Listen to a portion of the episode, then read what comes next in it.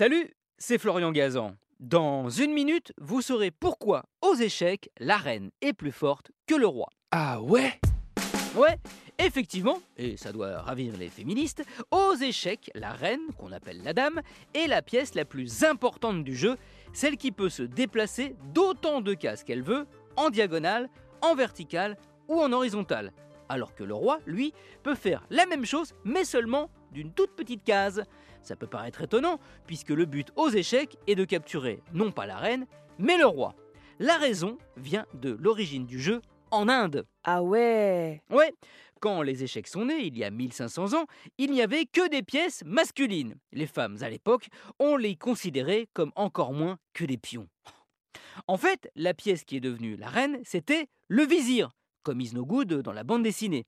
Le vizir, c'était un peu le, premier ministre. D'ailleurs, wazir en arabe, ça veut dire ministre. En gros, le roi décidait et lui, il appliquait ses décisions. Donc à l'époque, pour ne pas commettre un crime de lèse-majesté, il avait moins de pouvoir que le roi. Il pouvait se déplacer d'une seule case et juste en diagonale. Mais ça a changé quand les échecs sont arrivés en Europe au XIe siècle. Ah ouais? Ouais, chez nous, le vizir, ça n'existait pas, donc on l'a remplacé par la reine, qui était aussi, d'une autre façon, très proche du roi. Mais c'est en Espagne qu'elle va gagner ses super pouvoirs.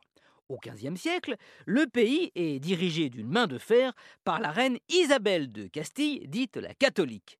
Elle se prend de passion pour les échecs et voit évidemment d'un très mauvais œil que le roi soit supérieur à la reine. Elle exige donc qu'on change les règles ancestrales de ce jeu ce qui est fait sur le champ et a valu d'ailleurs que les Français, moqueurs, hein, bah, on nous connaît, surnomment à cette époque les échecs le jeu de la dame enragée. Aujourd'hui, ce sont les machos qui enragent car les capacités de la reine n'ont plus jamais changé. Tant mieux qu'à revenir en arrière, bah, ce serait vraiment un échec. Merci d'avoir écouté cet épisode de Ah ouais, qui vous a peut-être rendu fou. Retrouvez tous les épisodes sur l'application RTL et sur toutes les plateformes partenaires. N'hésitez pas à nous mettre plein d'étoiles et à vous abonner. A très vite